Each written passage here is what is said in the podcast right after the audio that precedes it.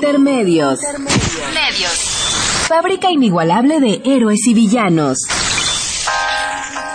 Intermedios. Los medios son más que el cuarto poder. Intermedios. Con Tania Rodríguez y Juan Manuel Valero.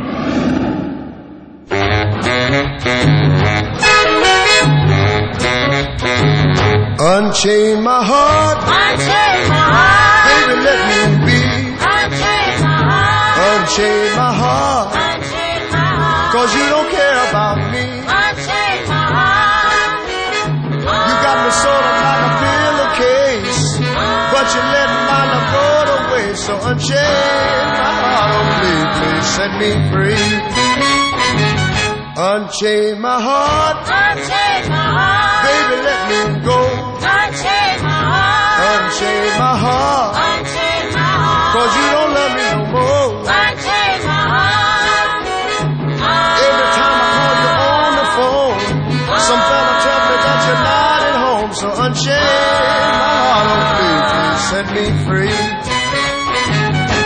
I'm under your spell, I'm under your spell. like a man in a trance. Like a man in a trance. But I know darn well But I know darn well. that I don't stand a chance. Bienvenidos a Intermedios, hoy jueves 3 de julio del 2014.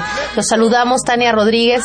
Y Juan Manuel Valero con el privilegio de poderlo hacer a través de una nueva cabina de Radio UNAM.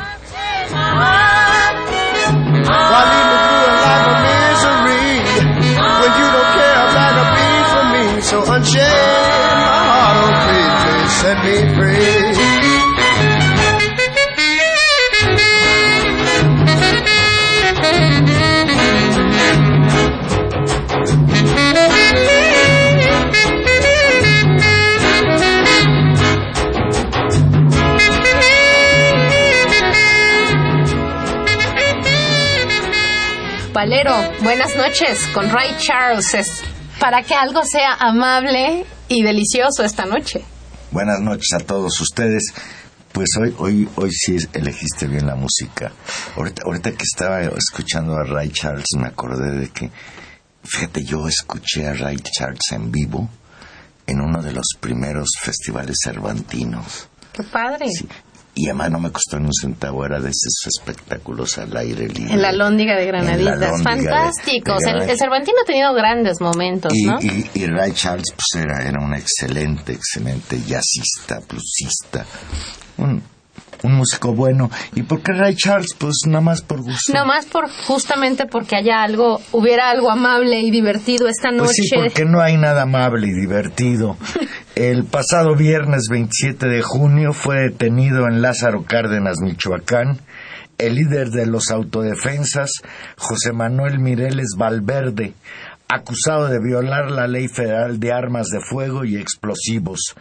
La detención se realizó un día después de la toma de la mira, donde Mireles calificó de traidores al gobierno federal y al comisionado para la seguridad y el desarrollo integral de Michoacán, Alfredo Castillo, pues por haber tratado de desaparecer a las autodefensas y advirtió que avanzarían al puerto y a la capital michoacana hasta limpiar el estado del crimen organizado. El líder de las autodefensas fue capturado por fuerzas federales y estatales mientras comía en un restaurante y en esta detención participó personal de las Secretarías de la Defensa Nacional, de Seguridad Pública y de la Marina, así como la Policía Federal y la Policía y la PG, pues la, polic- la Procuraduría Estatal en un operativo más aparatoso que cuando capturaron al Chapo Guzmán. Imagínate todas las policías, la marina, el ejército, como si este fuera un delincuente. Bueno, ahora an- an- analizaremos justamente qué, qué significa esta detención, pero creo que este elemento de participación tanto de las Fuerzas Armadas como de la Policía Federal y de las, digamos, las instancias locales es un mensaje muy claro de, del Estado mexicano de ir con todo, con todo en contra justamente de estas autodefensas.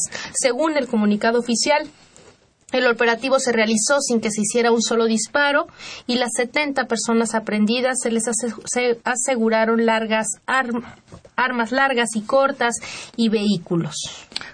El lunes pasado, el doctor Mireles le dijo a su abogada Talía Vázquez que estaba bien armado con una pierna de pollo.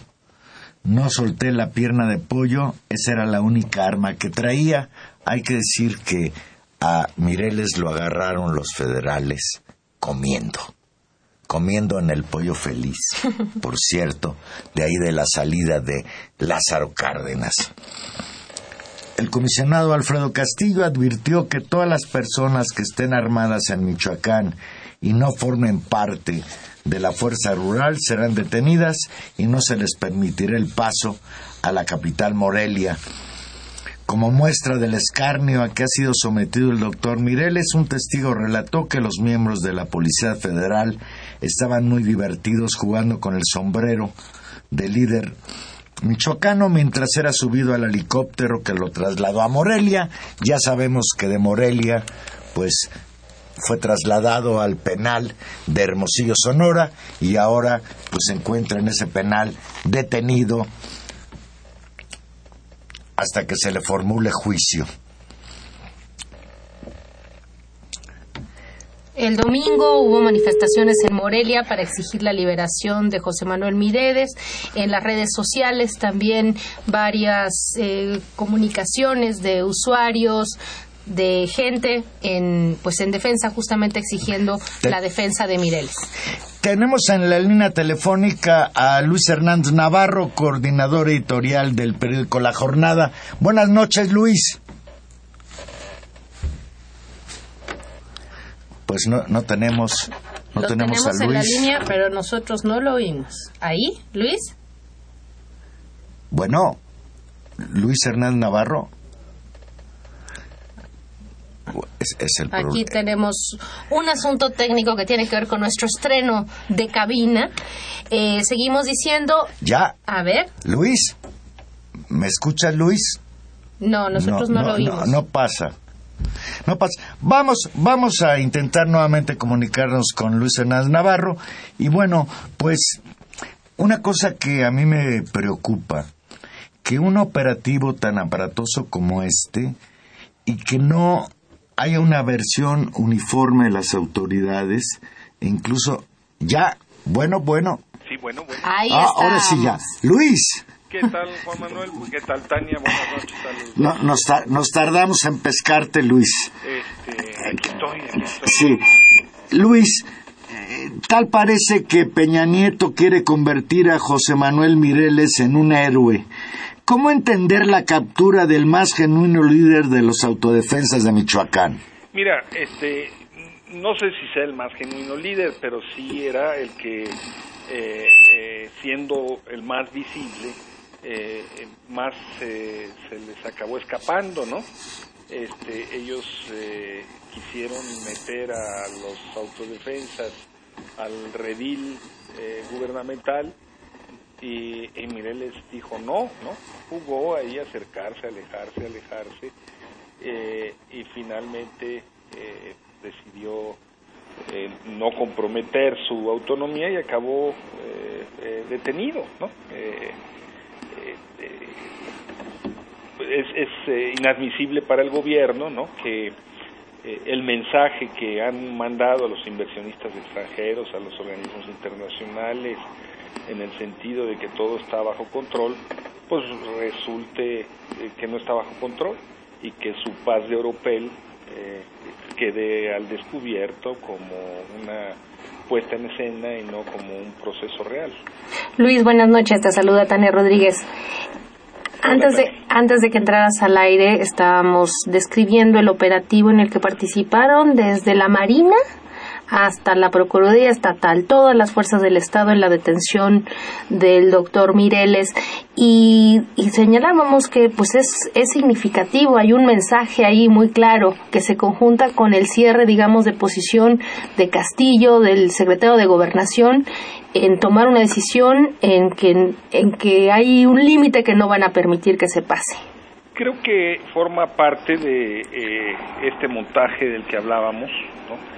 Eh, en donde por arriba, eh, es decir, por a nivel de gobierno del Estado de Michoacán, una semana antes eh, se un- eh, se desplazó al gobernador eh, Vallejo y, y se impuso a uno nuevo aparentemente un académico, rector de la universidad, etcétera, etcétera, en los hechos un personaje sin poder real que tiene como eh, cualidad central la de ser amigo del comisionado Castillo, ¿no?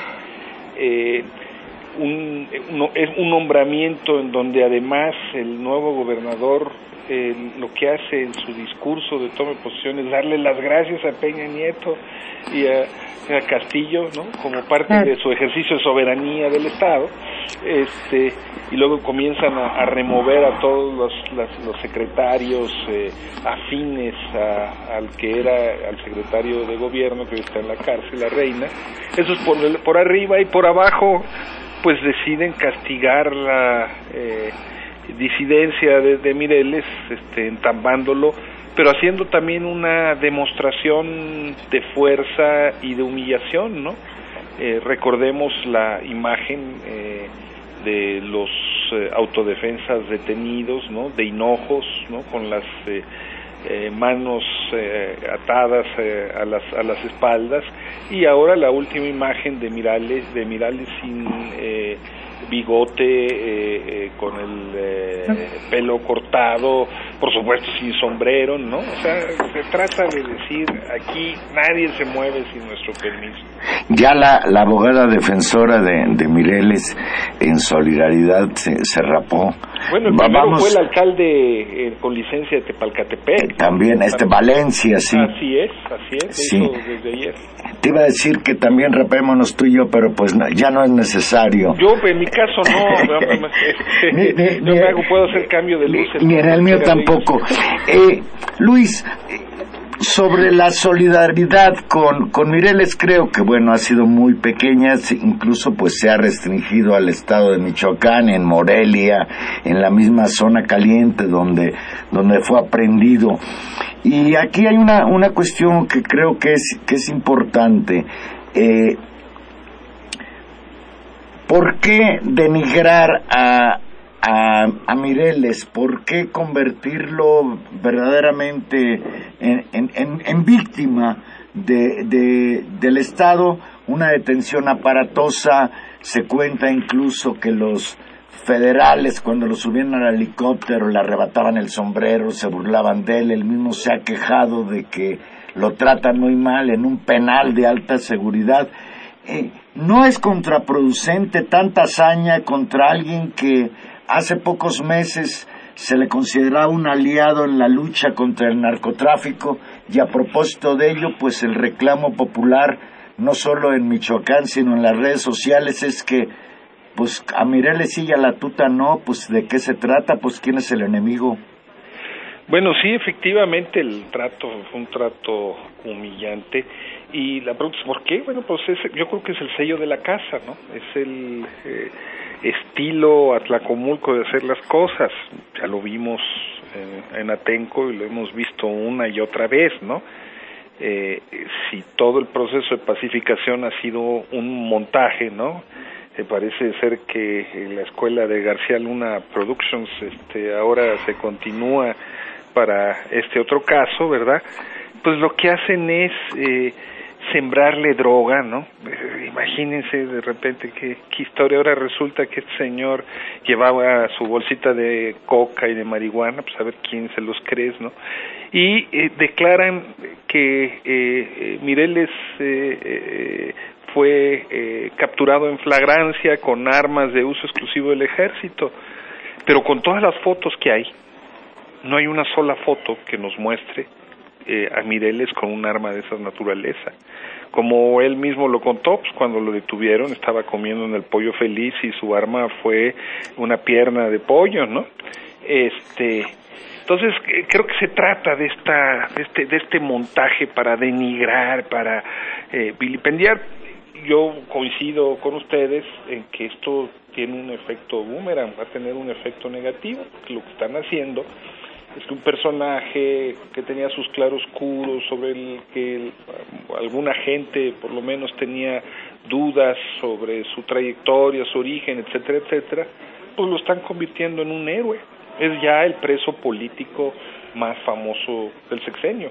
Hay varios dirigentes de autodefensas presos, está por ejemplo la comandante Nestora Salgado de- del municipio de Olinalá, por decir una, ¿no? Pero este pero de repente hoy de Mireles pues ya sabe muchísima gente, ¿no? Por, por la forma en la que ellos lo hacen, ya se convirtió en, en, eh, eh, una causa internacional, hubieron movilizaciones hoy en Las Vegas y en otros lugares de Estados Unidos de, de, de mexicanos migrantes, ya se pusieron los focos de atención, ¿no? Además las condiciones de la detención, hombre, el hombre es diabético, no le permitían eh, tener acceso a su insulina. E-. Era lo que decía en broma su, su abogada defensora, que la única droga a la que Mireles es adicto es a la insulina Pues. y que por cierto no se la suministraron en los días en que lo llevaron a Morelia y ahora no sé si ya lo estén atendiendo en el penal de Hermosillo, Sonora. Pues esperemos que sí, ¿no? Este, Luis, eh, me llamó la atención, me llamó la atención muy positivamente que el domingo pasado Andrés Manuel López Obrador incluso andaba allí en Nueva Italia, Michoacán, demandó la liberación de José Manuel Mireles, aseguró que arrestaron al doctor Mireles porque no se alineó al comisionado Castillo. López Obrador aclaró que puede estar de acuerdo o no con, las, con, con los integrantes de los autodefensas comunitarios, pero leo textual, pero nunca vamos a aceptar que haya autoritarismo, que haya prepotencia. ¿Quién es este señor comisionado para encarcelar a su antojo a cualquier ciudadano, a cualquier michoacano? Eso no lo podemos permitir. Y de manera paralela, Javier Sicilia, dirigente del Movimiento por la Paz con Justicia y Dignidad, quien ya venía sosteniendo un acuerdo con, con Mireles en esto que ellos definían como eh, las autodefensas a nivel nacional, con otra connotación distinta, desde luego, sostiene que lo que le hicieron a Mireles es una humillación a la, a la nación, es una humillación a cada uno de los ciudadanos de este país.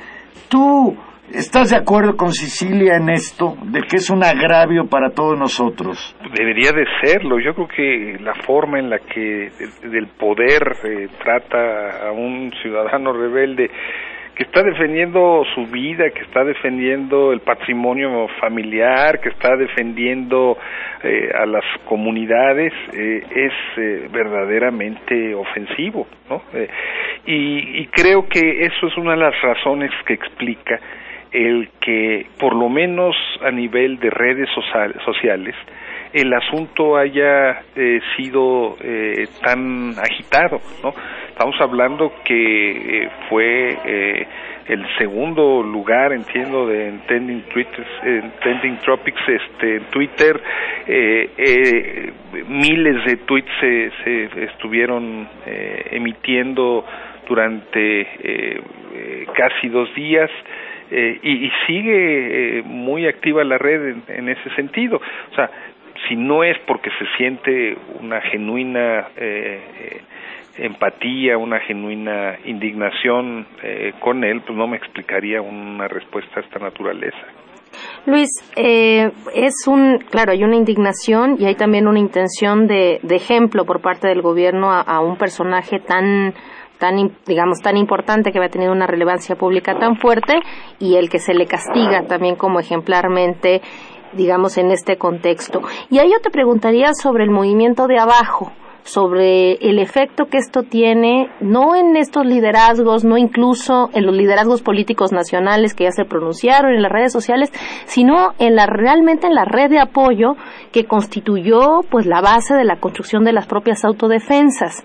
Eh, ahí los efectos pues son son realmente los digamos también muy relevantes y me gustaría saber tu opinión en el marco también Luis de que sabemos que estás estrenando libro sobre las autodefensas. Ya llegó la hora de, de Del anuncio. ¿eh? Adelante con el anuncio, sí. Y, y, y con este balance del movimiento, ¿no? Que tú siempre has marcado siempre esta cosa de ver las cosas desde abajo, ¿no? Sí, eh, mira, lo- el, el libro es un libro que acaba de, de salir, se los voy a hacer llegar ya, este, eh, está por lo pronto fuera la versión electrónica, en papel es cuestión de unos cuantos días, ¿no? ¿Y en Este, papel con- dónde lo podemos conseguir? Yo se los hago llegar. No, pero el Pero público... se, mira, se Nos puede, se puede bajar eh, gratuitamente eh, si entran a la página de Para Leer en Libertad Muy bien. y van a descargas y ahí se puede eh, eh, descargar gratuitamente el libro. El libro se llama eh, Hermanos en Armas y es una historia de casi 20 años de autodefensas y policías comunitarias en, nuestro país. ¿Qué, qué, qué es lo que yo, yo encuentro hoy en Michoacán? Lo que encuentro es, eh, primero, antes del surgimiento de las autodefensas eh, en eh, el municipio de Tepalcatepec y en La Ruana, el, el 24 de febrero del 2013, desde el año 2008 en eh, Michoacán hay un proceso de eh, formación de policías comunitarias en las zonas indígenas que arranca en Nurío, que tiene en Ostula un momento muy especial, que pasa luego a Cherán en 2011 eh, y que se extiende a más de 25 municipios, eh, Purépechas, Nahuas, Ñañús, etcétera, etcétera. Es anterior a este que fue tan, tan visible porque había un problema grave de inseguridad y de recomposición étnica, etcétera, etcétera. De tal manera que eh, el devenir, digamos, de eh, este movimiento de policías comunitarias en zonas indígenas en Michoacán, de repente se ve atravesado y cruzado y zarandeado por el fenómeno más general de las autodefensas, pero tiene una dinámica propia. Y una parte de ese movimiento, solo una parte, eh, del movimiento indígena, eh, en el, eh, cuando Mireles eh, decide no someterse a los dictados del comisionado, eh, construye una alianza estrecha con él.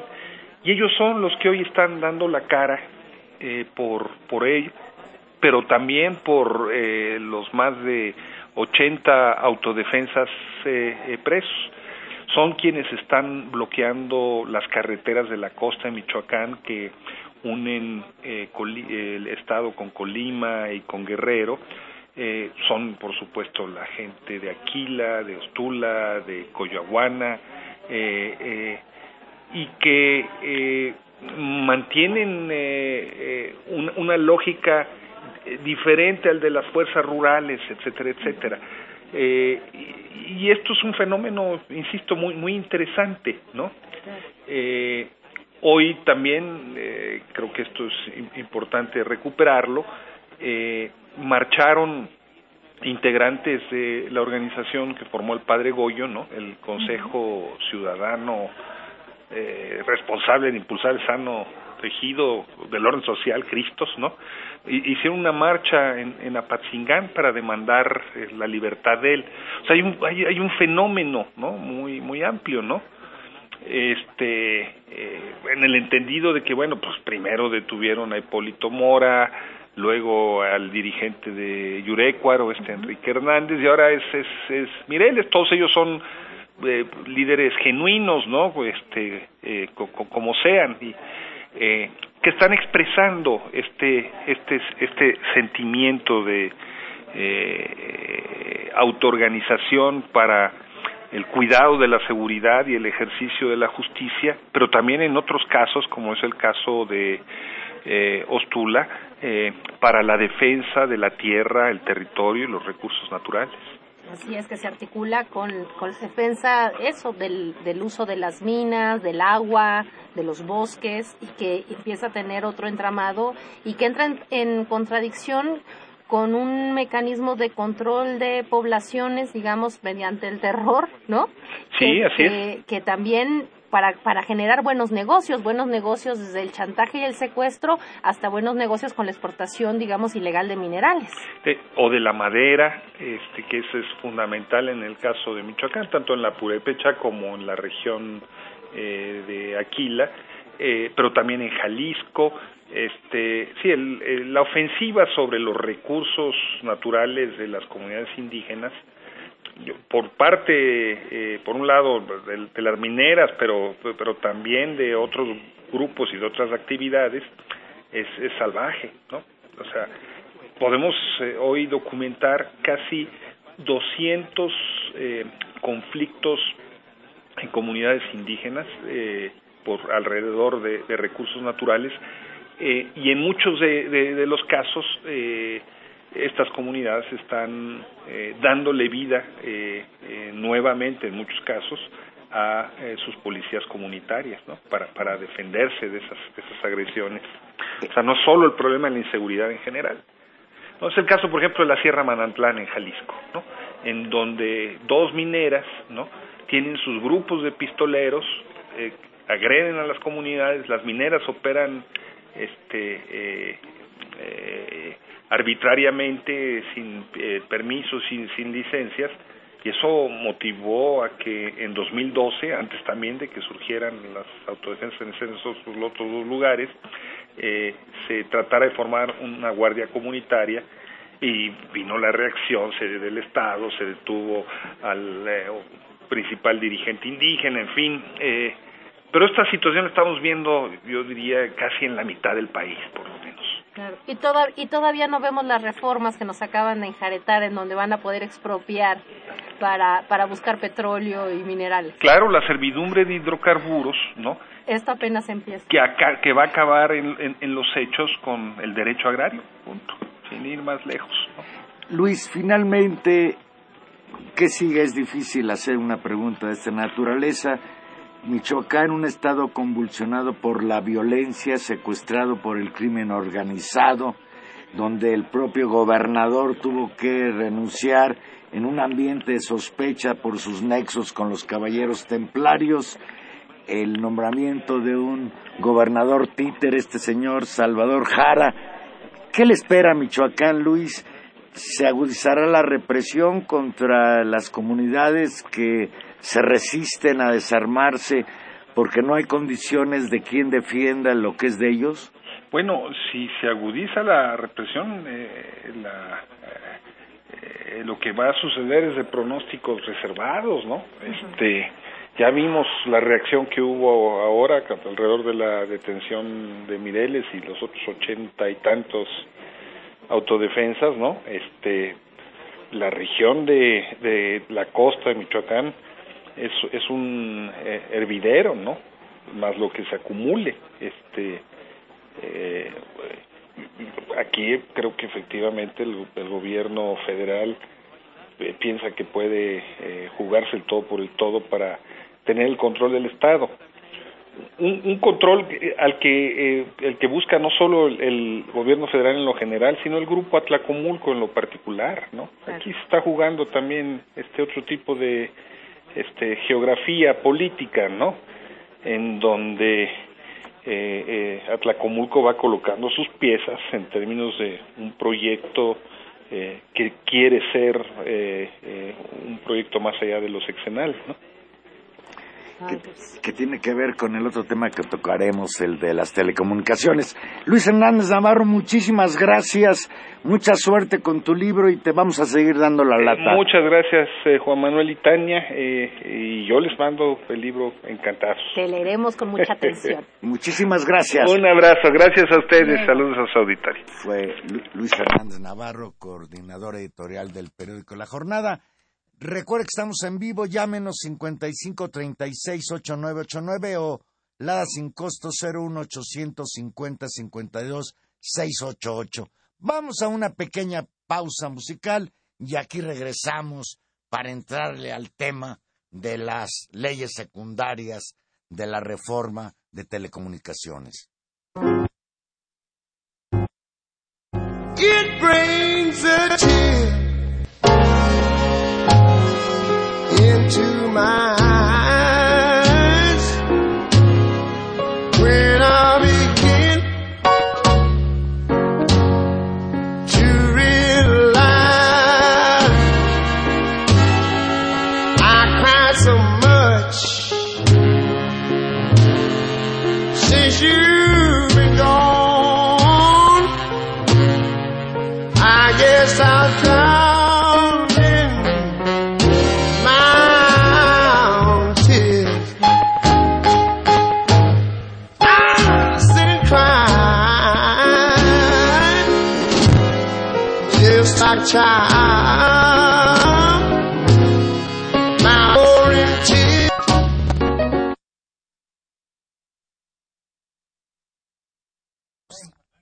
Aquí estamos. Ahora hasta Ray Charles nos falló, Tania. Qué barbaridad. Bueno, aquí estamos de regreso. Ayer, con 25 votos a favor y 5 en contra, el Senado aprobó en comisiones las leyes secundarias de la reforma en telecomunicaciones, en medio de protestas de quienes denuncian que este dictamen es contrario a los avances de la reforma constitucional aprobada el año pasado, así como que se convirtieron las leyes secundarias, dicen quienes se oponen a ellas en el propio Senado, en un arcón de regalos para Televisa, en especial en lo que se refiere a la televisión restringida. Por otro lado, o en sentido contrario, los defensores, los defensores del dictamen, en especial los negociadores del Partido de la Revolución Democrática, negaron que hubieran recibido línea de la presidencia y afirmaron que se incorporaron avances cuando todos sabemos que es un secreto a voces que el dictamen fue redactado en Los Pinos. A mí me preocupaba, Tania, cuando escuchaba al líder del PAN, este señor Madero, decir, yo estoy en contra que se considere la preponderancia, que es el aspecto más álgido del problema, como una cuestión de sector, porque eso liberará a Televisa, hasta lo decía textualmente, del carácter de monopolio. Pero no puedo obligar a mis, a, mis legisladores. En el PAN la gente tiene derecho a tener una, una postura. Y, y se veía un PAN dividido.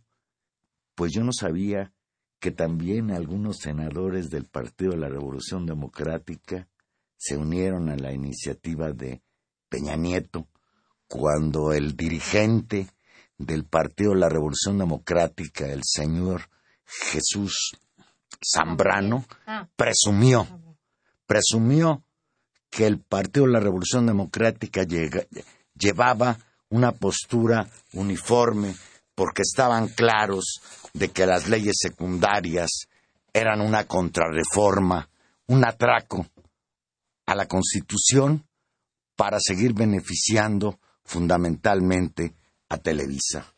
Pues sí, Juan Manuel, además, digamos, fuera de esta, de esta discusión interna dentro de los partidos, que en algunos efectivamente se, se rompe, en el caso del PAN claramente con el liderazgo de Javier Corral, quien realmente ha defendido una agenda eh, y una denuncia en contra de esta reforma, y por el otro lado un sector del PRD.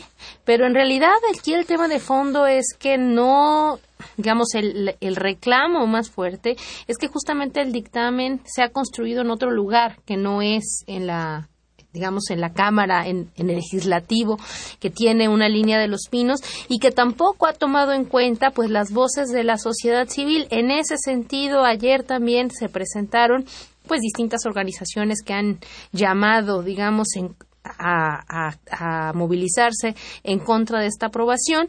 Un grupo de jóvenes del colectivo por el derecho a la comunicación lograron ingresar al recinto y fueron desalojados eh, se dice que bajo las órdenes de, de, Javier Lozano, quien estaba muy enojado con, con la presencia de, este, de estos jóvenes que exigían la discusión y la no aprobación de este dictamen. El dictamen pese a este incidente y por supuesto con pues con la mayoría de un grupo de los grupos parlamentarios quedó aprobado en lo general se presentaron un sinnúmero de reservas que serán abordadas cuando el dictamen sea sometido al Pleno del Senado y eso todo indica que será mañana. Es decir, efectivamente nos estamos yendo por la vía fast track, lo que a algunos les hace decir que tanto en el fondo como en la forma estamos ante una eh, ley Televisa Reloaded, una, una ley Televisa recargada o versión 2. Sí, porque eh, eh, la nueva versión no solo contradice a la Constitución que prometía la democratización de los medios de comunicación, sino que no solo no le pega al monopolio de la radiodifusión, sino que incluso le va a permitir, al no considerarlo eh, preponderante en, por, por servicio o por mercado, sino considerar su preponderancia a nivel general, que por ejemplo no sea considerado preponderante en la televisión de paga y que incluso él pueda seguir creciendo, comprando o desarrollando nuevas empresas en lo que se ha de llamar pues la televisión, la televisión en serio, la televisión de paga. Otro elemento bárbaro, es decir, dentro de este arcón de regalos, se le adelantó la Navidad a Televisa. Ellos sí se sacaron Sí. la lotería, fíjate. Hay un transitorio ahí que inventaron al último en el que por cada, eh, proporcionalmente entre más producción de programas nacionales eh, eh, pase una televisora, tendrá derecho a aumentar el porcentaje de, de comerciales. Y esto implica, creo que ahora más o menos es del 18% el número de comerciales en la televisión abierta, pues que se va a elevar o se podría elevar hasta el 30%. Imagina lo que significa para la gente que no tiene acceso a la televisión de paga ver una televisión tan pobre como la que ofrece Televisa y TV Azteca, recargada de anuncios Con comerciales. 30% de comerciales. Sí. Y sin embargo, hay otro aspecto importante de destacar aquí, que el otro gran monopolio, el de las telecomunicaciones, el que representa el señor eh, Carlos Slim, Telmex, y este verdadero monopolio eh, brutal en lo que se refiere a las telecomunicaciones, pues ese sí va a sufrir afectaciones. Parece ser que a, que a Slim, lo cual me parece bien, sí lo van a poner en orden en algunos aspectos, pero a Televisa, que es, parece ser que el monopolio consentido políticamente por Peña Nieto, y no lo sé por qué, pues se le va a beneficiar de una manera tan Pues tenemos en, la, tenemos en la línea a Carlos Brito. Buenas noches, Carlos. Buenas noches, Tania. Eh, él es integrante de la Red de Defensa de los Derechos Digitales y quien es uno de los activistas justamente por esta agenda, digamos, de defensa ciudadana del, de nuestro derecho a la información, de nuestro derecho a la libre expresión y a vivir en un país que no tenga monopolios, que justamente ayer estuvo en el Senado. Cuéntanos, Carlos Brito, ¿cómo les fue ayer? Nos fue muy bien, nos fue muy bien. Eh, nosotros como, como colectivo artístico, en este caso, porque conformamos una, más de 20 artistas que se sumaron a esta, a esta iniciativa, eh, nos presentamos en el Senado a las 2 de la tarde, afuera del Senado, para eh, pues plantear un mensaje muy claro, y es que eh, en, la, en el Senado se está configurando un, un mecanismo que fundamentalmente busca impedir la comunicación, busca impedir el acceso a derechos, a nuestros derechos, ¿no? Eh, y ese y ese mecanismo se llama la ley de telecomunicaciones. Eh, ayer vimos, al final de la noche, cómo se aprobaba en medio de violaciones de procedimiento eh, parlamentario, eh, groseras, ¿no? Francamente groseras. Eh, y, y- y vaya, la manera en la que incluso se expulsaron luego compañeros que entraron al Senado en medio de golpes, empujones, cuan- curioso y paradójicamente cuando de hecho estaban exigiendo eh, pues garantías para la libertad de expresión, ¿no? ¿Qué, qué es cierto que fue el porro Javier Lozano el que le pidió a los cuerpos de seguridad del Senado que, que los expulsaran de manera violenta? Pues eh, en cuanto los compañeros comenzaron a protestar, ¿no? Son los compañeros del colectivo CODEC, eh, comenzaron a protestar, eh, en ese momento se le pidió que fueran retirados, Eh, no fue explícita esa orden como tal, pero lo que hicieron inmediatamente es que a cinco compañeros los tenían rodeados quizá más de 15, 15 agentes de resguardo que actuaron pues prácticamente como policía, una especie de policía eh, privada que en medio a, un- a uno de ellos de hecho sa- salió con cuatro golpes en las costillas uno de ellos salió eh, literalmente cargado por más de ocho agentes Eh, y pues bueno a pesar de que supuestamente algunos senadores salieron a defender la, la libertad de expresión y que no se ejercía violencia contra ellos se terminó ejerciendo y no se tomó ningún tipo de seguimiento en torno a eso cosa que, que, condenamos y que nos indigna mucho. El senador perredista Alejandro Encinas declaró en su participación, acusó de intolerancia a la mesa directiva presidida por por Javier Lozano y pidió que se revisara, que se investigara el papel del equipo de, de resguardo del Senado, pues no son cuerpos policíacos y les consta a los propios legisladores que estaban ahí que hubo lu- lujo de violencia para, para desalojarlos. Eh, Carlos, coméntanos desde el punto de vista de ustedes, de la red de defensa de los derechos digitales, ¿dónde está el mayor retroceso de estas leyes secundarias que dan al traste con lo que se pensaba realmente una reforma constitucional que democratizara la vida de los medios de comunicación en México? Bueno, desde nuestra perspectiva hay dos, hay dos grandes, dos, dos grandes áreas de retroceso. La primera es uno en el que se le suma a esta ley de telecomunicaciones un propósito que ni siquiera venía planteado en la reforma constitucional del año pasado, y es que establece en un capítulo muy extenso eh, un mecanismo de control, un mecanismo de vigilancia masiva, estatal, que lo que busca esencialmente es eso, es, es concentrar una cantidad de poder desmedido en muy poca gente, en este caso en las agencias de seguridad nacional y agencias de seguridad pública, este, y, y para ser ejercido en secreto, para ser ejercido de manera arbitraria y que nos mantendría a todos los mexicanos que tenemos o accedemos a plataformas tecnológicas como celulares, internet o cualquier tipo de aplicaciones como presuntos culpables, eh, nos asume como criminales. Eso no es no era un propósito de la reforma de telecomunicaciones, no es no era un propósito en términos de fomentar ni competencia ni pluralidad de los medios. Se le suma y, y, vaya, va en un contrasentido to- total en tanto a las tendencias internacionales que incluso han, de- han declarado abiertamente esto que se propone como violatorio de derechos humanos, como de ser en Europa. Ahora, eso es por un lado, ¿no? Por otro, la ley de telecomunicaciones, como está planteada, viola en, prácticamente en cada capítulo, de alguna forma u otra, los preceptos constitucionales de la reforma del año pasado, que iban o que buscaban generar un, eh, ambiente de competencia y diversidad. Fundamentalmente lo podemos resumir así. Eh, en principio, Televisa recibe una serie de, eh, pues, eh, tal cual, regalos dedicados, trajes hechos a la medida, que eh, pues lo que expresan es la que, lo que creíamos o algunos creyeron eh, se había terminado, que era la alianza, el matrimonio perpetuo de las televisoras con el poder ejecutivo, eh, pues sigue ahí, sigue vigente y sigue más fuerte, ¿no?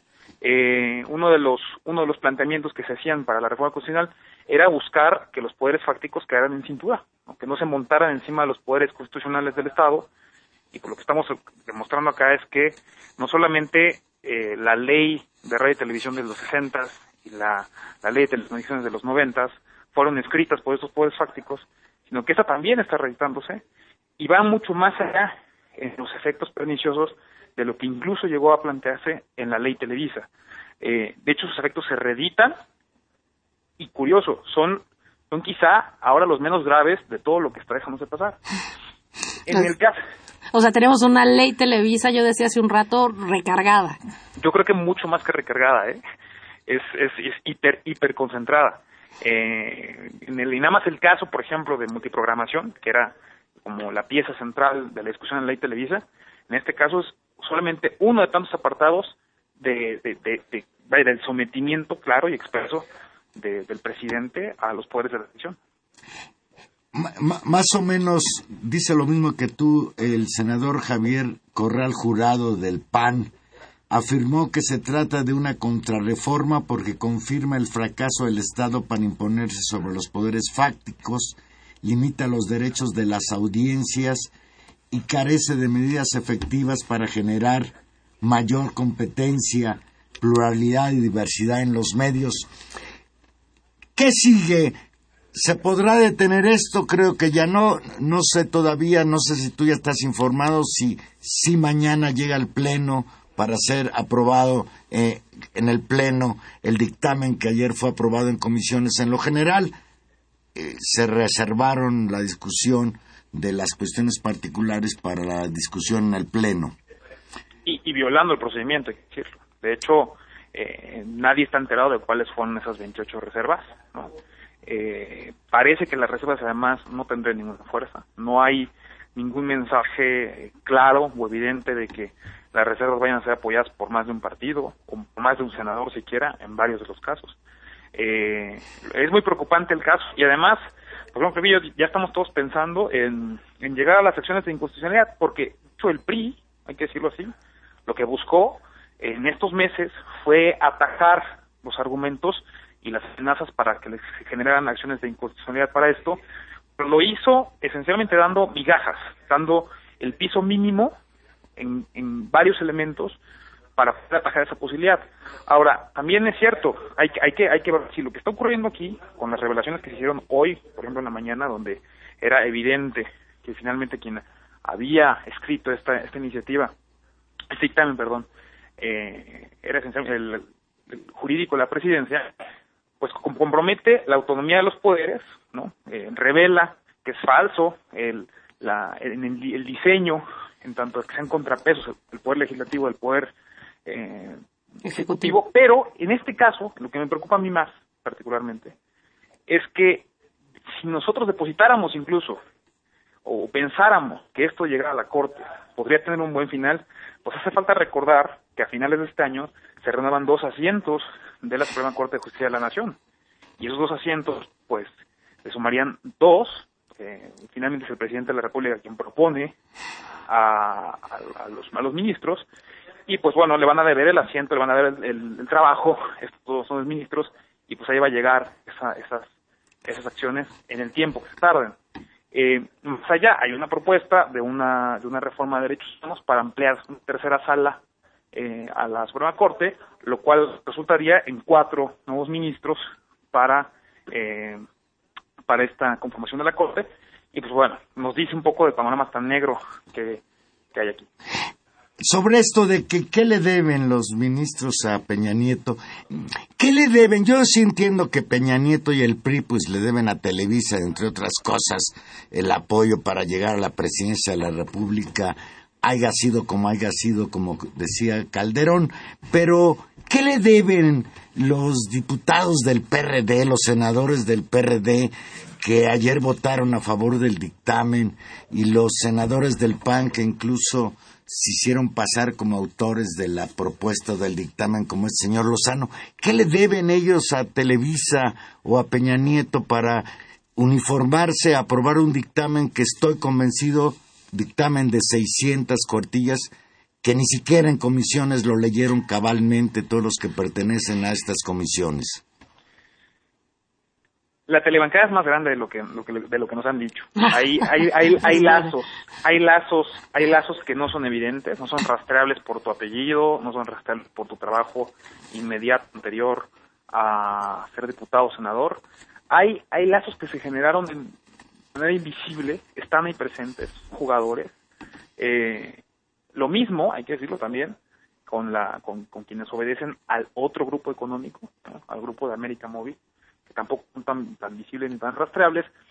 Pero lo que sí es cierto es de que, bueno, hay muchos senadores que están haciendo un trabajo, están, están en campaña, esencialmente, para ser gobernadores de sus estados. ¿no? En el caso de Javier Lozano es clarísimo que está en campaña abierta para ser gobernador de Puebla y pues eh, lo que está buscando es eso, está buscando el apoyo de las televisoras que por cierto están eh, en esa ruta ofertando sus servicios de lo que han sido, ¿no? han sido eh, una, un instrumento de, de, presión política. De ahí que, vaya, aunque la diferencia de ingresos entre Grupo Televisa y Grupo Carso sea tan grande, la diferencia política, ¿no? La- el, el- peso de presión política de Televisa es- desborde las capacidades del otro grupo. Entonces, en este caso, otros, por ejemplo, hay que decirlo, están trabajando para sus gobernadores. No es que quieran ser gobernadores, están trabajando para ellos, los vigentes, porque los estados, o muchos de los estados, eh, su gasto depende de tener una alianza, los, los- los seis años de su gestión, una alianza directa con el Ejecutivo. ¿no? Eh, estados como Morelos, me parece que más del 65% de su presupuesto proviene de la federación y proviene de la arbitrariedad de, de- del Ejecutivo y su extensión, su apéndice, que es la Cámara de Diputados, todo te puedes imaginar pues en qué problema te metes si, si fueras en contra o hicieras que, o dejaras claro que vas en contra de lo que manda el, el presidente. ¿no? pues un, un diagnóstico muy duro que se devela, digamos, sobre la, la calidad de nuestros representantes políticos, de nuestra clase política, en, en una acción muy concreta, que es la aprobación de una, de una ley. Carlos, mañana es la cita en el Senado. ¿Tienen pensado hacer alguna movilización? ¿Qué sigue en términos de la resistencia? De inicio, me parece que lo más importante es mantener a la ciudadanía informada, de que se entienda de que este cuento que nos han vendido, de que la ley de telecomunicaciones o la reforma en, su- en su conjunto es se trata de resolver el problema a dos grupos de ricos, a dos familias poderosas, es, es falso. Se trata de nuestros derechos, se trata de nuestro futuro inmediato y nuestro presente. Eh, no es, es difícil no es difícil imaginar un, un escenario mejor, un México mejor, donde podemos tenemos acceso a formas diferentes de comunicación, a más competencia, diversidad, pluralidad, más voces. Eh, no es difícil imaginarlo. Lo que estamos en este, haciendo- en este momento haciendo es buscando eso, buscando que más gente se entere, sepa que es una cosa de sus derechos y que nadie va a pelear sus derechos más que ellos mismos. Entonces, de inicio, eh, es eso, estamos haciendo una campaña de información, el sitio 1111mx.org. Eh, contiene A ver, ¿otra vez? 1111 Ujú. con número mx.org está haciendo un seguimiento muy muy concreto muy eh, eh, muy práctico además de la manera en que van a ir avanzando los cambios a 11 puntos críticos hay otro sitio es la ley que queremos.com Ujú.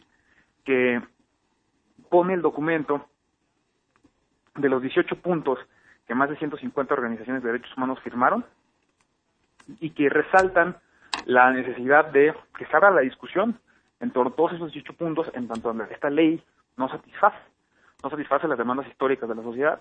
Eh, entonces son, son dos, son dos ejercicios quizá que pueden ayudar, pero hoy como tal la movilización no está planteada, hay que ver, hay que evaluar, parece desde sociedad civil tenemos que estar muy pendientes, eh, pero parece que sí, que sí que mañana se- será una puesta en escena nuevamente de lo que hemos visto desde que llegó este, este régimen, que es eh, presentar iniciativas ya planchadas, presentar reservas que se sabe que nadie va a escuchar, ni debatir, ni considerar, porque es lo que ha hecho este gobierno. ¿no? Ha hecho este gobierno no, no, no, no se ha prestado a debatir, no se ha prestado a tomar en cuenta eh, los razonamientos, los argumentos, y más bien lo que ha hecho es a detener intereses.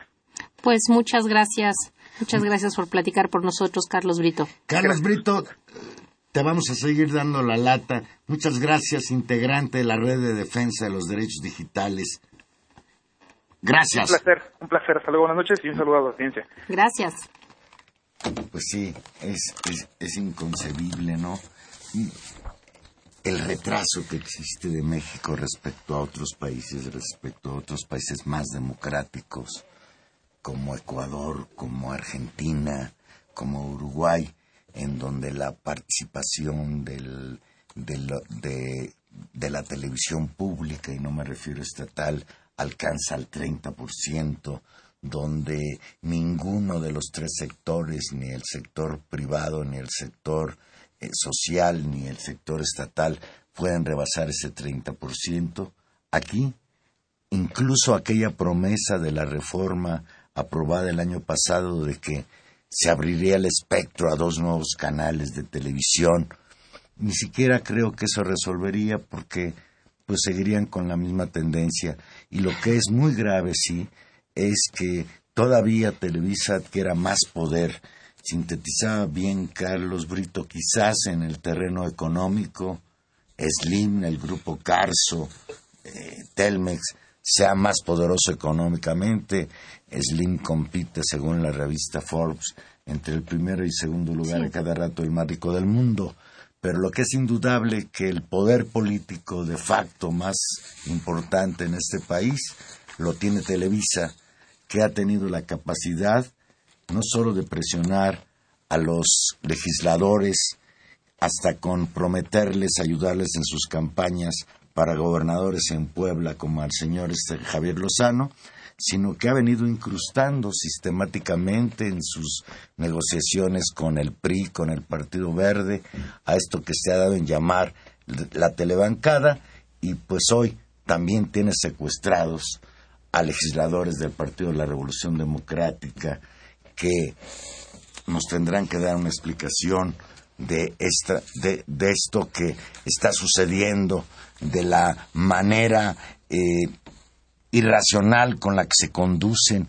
Imaginen ustedes un legislador que fue, que fue elegido para representar los intereses de la sociedad y que no es capaz ni siquiera de redactar sus dictámenes, sino que se los redacta en Los Pinos y seguramente con asesoría de Televisa y llegan al Senado alzan- como si fueran de las comisiones, ya alzan su manita a cambio, a cambio ya sabemos de qué. Pues muchas gracias, ya nos, ya nos vamos, nos llegaron muchas llamadas, gracias por, por Dice- platicar con nosotros. Dice Isabel Corona, que nos llama Capozalco, que aparte del porro Lozano, llamó a seguridad también, lo hizo la senadora Barrales. Pues me extraña porque Alejandra Barrales, senadora del PRD, votó en contra del dictamen. Sí, bueno, pero Vamos a verlos mañana cómo se vamos a ver cómo comportan. se comportan. Dice, ya nos vamos, Juan Manuel. ya nos vamos. Se acabó el tiempo, perdón. Se nos quedan al- algunas llamadas.